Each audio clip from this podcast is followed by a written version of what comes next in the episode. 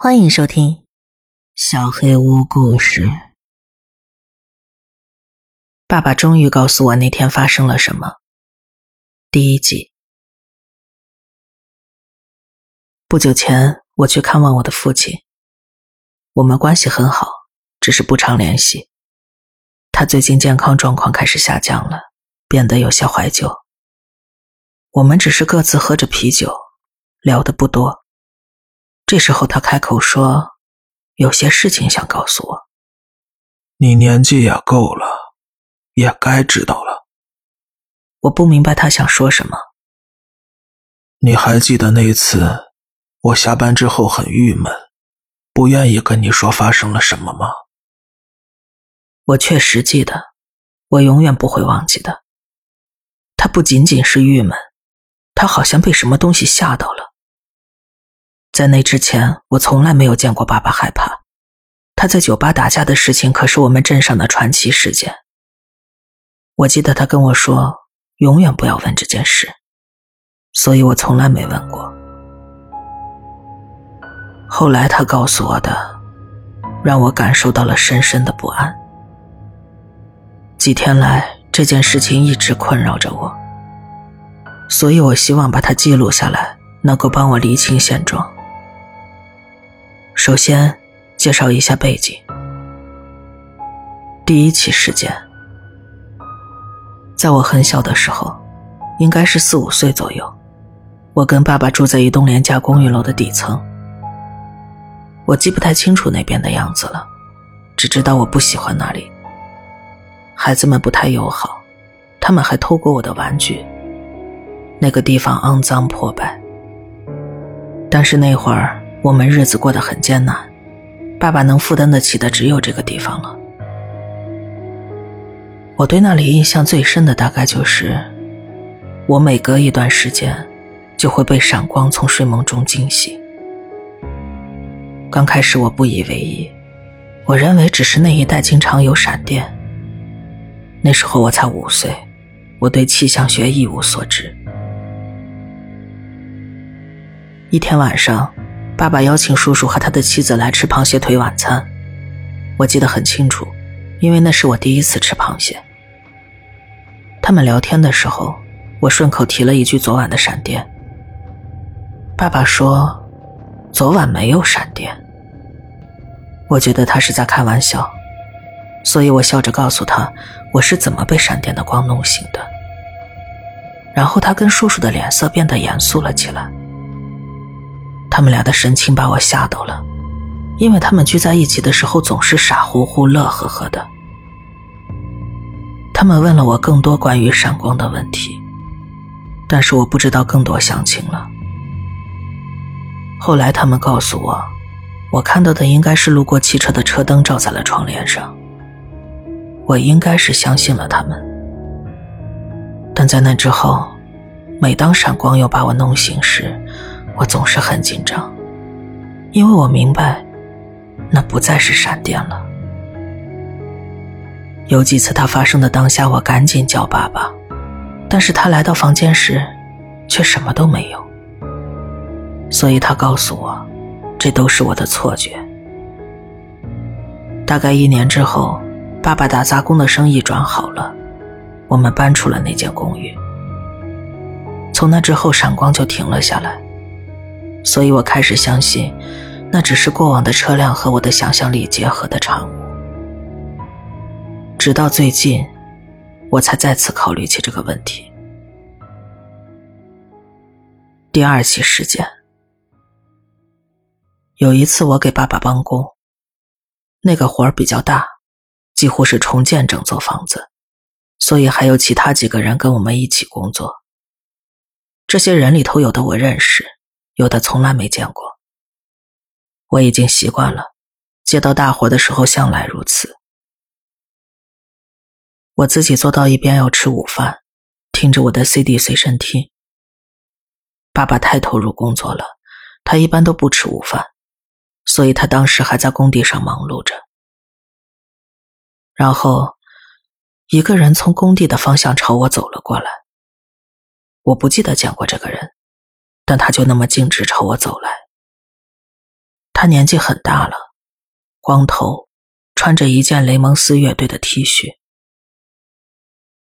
他直接在我身边坐了下来，近得有些过分，而且一句话都没说。我摘下耳机，不想显得不礼貌，开口说了一句：“嗨。”他告诉我，我爸爸在找我，我吃完三明治之后得马上回去。我本来就是这么打算的，不过我还是跟他说：“那也行。”为了缓解一下尴尬。我告诉他我喜欢雷蒙斯乐队，但他好像根本不认识他们。他又在我旁边坐了一会儿，我别扭的吃着三明治，然后他起身走开了，我松了一口气。我重新戴上耳机，但他突然停了下来，我也不知道为什么，但是我被吓坏了，我被吓得愣住了。他转过身，用我见过最恶毒的目光死死的盯着我。在那之前，我从来不知道被人憎恨是什么感觉。他那个眼神，就像要让我去死。我记得我当时想，他要是冲过来攻击我，我该怎么办？但是他没有动手，他只是喊道：“有人在你床上睡觉。”我讨厌这样。他径直离开了，只剩下惶恐不解的我。气温大概有三十度，但是我整个人都在发抖。我收起了剩下的三明治，继续回去工作了。过了一会儿，我问爸爸那个人是谁，他说他不知道我在说什么。然后我描述了那个人的样子。爸爸说，工地上没有那样的人。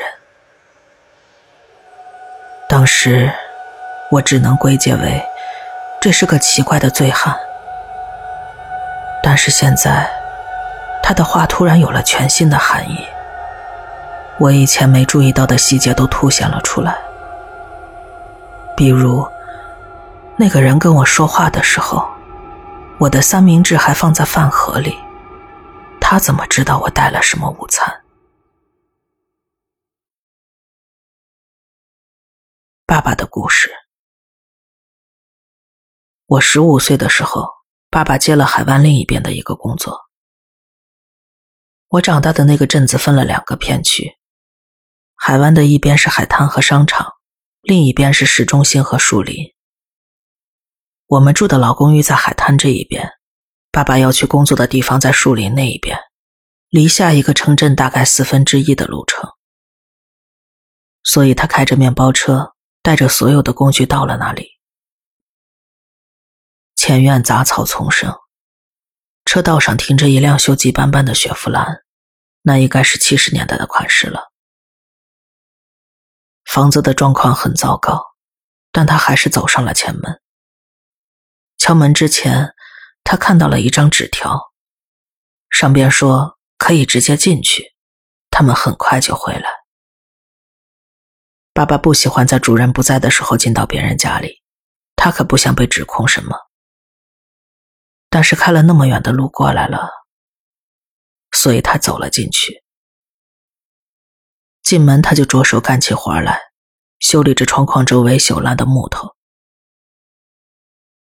他在里边待了将近一个小时，然后好像听到有人的声音，他就出门去看。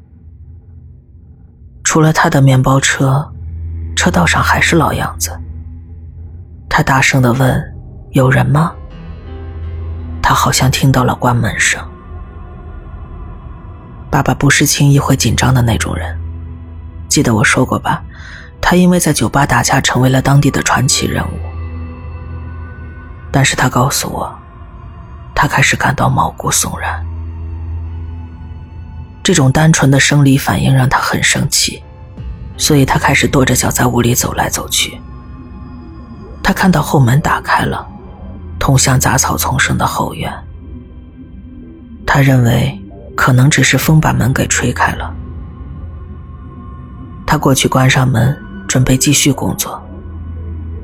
但此时，他萌生了一个念头：还是把这里整个检查一遍吧，以防万一。他在楼下转了转，没什么新鲜的。房子非常老旧，但是还有家具。这里保持着一定程度的整洁，还有电力供应。肯定有人住在这儿，只是没有能力维护好这里。他稍微安下心来，但还是准备上楼去看看。楼上的情况也差不多，干净整洁。只是需要修理，但他总觉得这里有什么不对劲的地方。爸爸不是那种直觉敏锐的人，所以产生这种感觉，肯定不是什么好的预兆。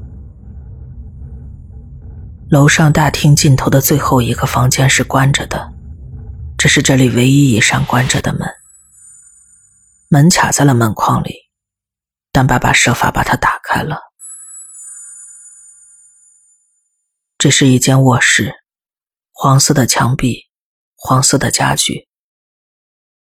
他发现这里的窗框周围也存在木材锈烂的情况。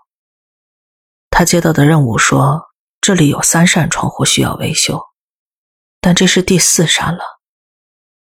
不过他还是检查了一下，没想到伸手随便一翻，整个窗台被掀了起来，窗台下塞满了文件和乱七八糟的杂物。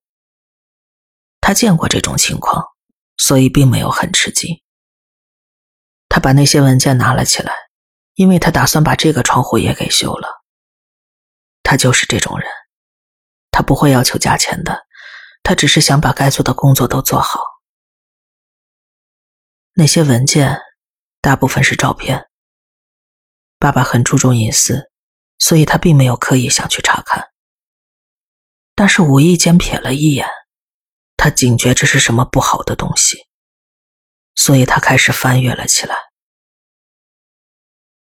那些照片都差不多，每张后面都有日期，每一张都是一个小男孩在睡觉的照片。爸爸一眼就认出了我，在最开始那个底层公寓的卧室里。他还记得我讲过关于闪光的故事，那根本不是我的幻想。有人拍了将近一年我睡觉时的样子。爸爸告诉我，那里没有其他男孩的照片。不管这是谁拍的，那全部都是我的照片。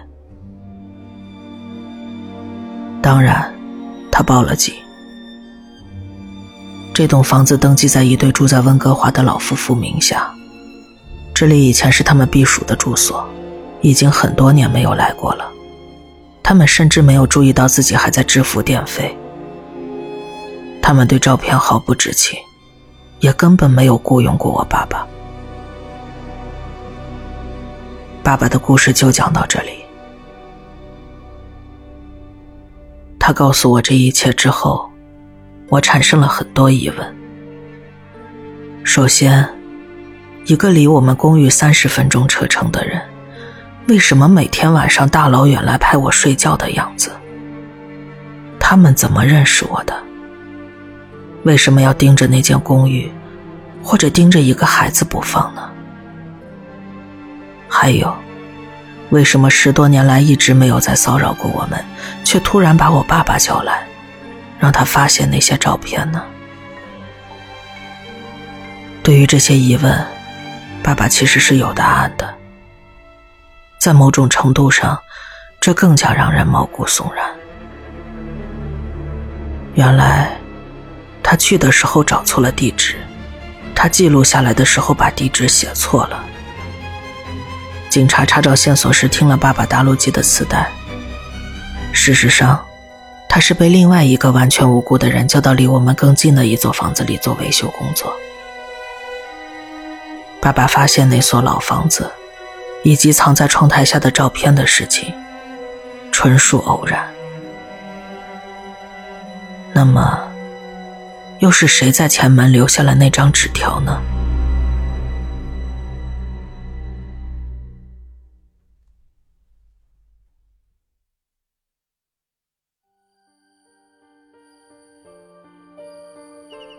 本期小黑屋故事就到这里。如果你做噩梦的话，没有关系，我会来把它吃掉的。我是小黑屋的墨，那我们梦里再见了。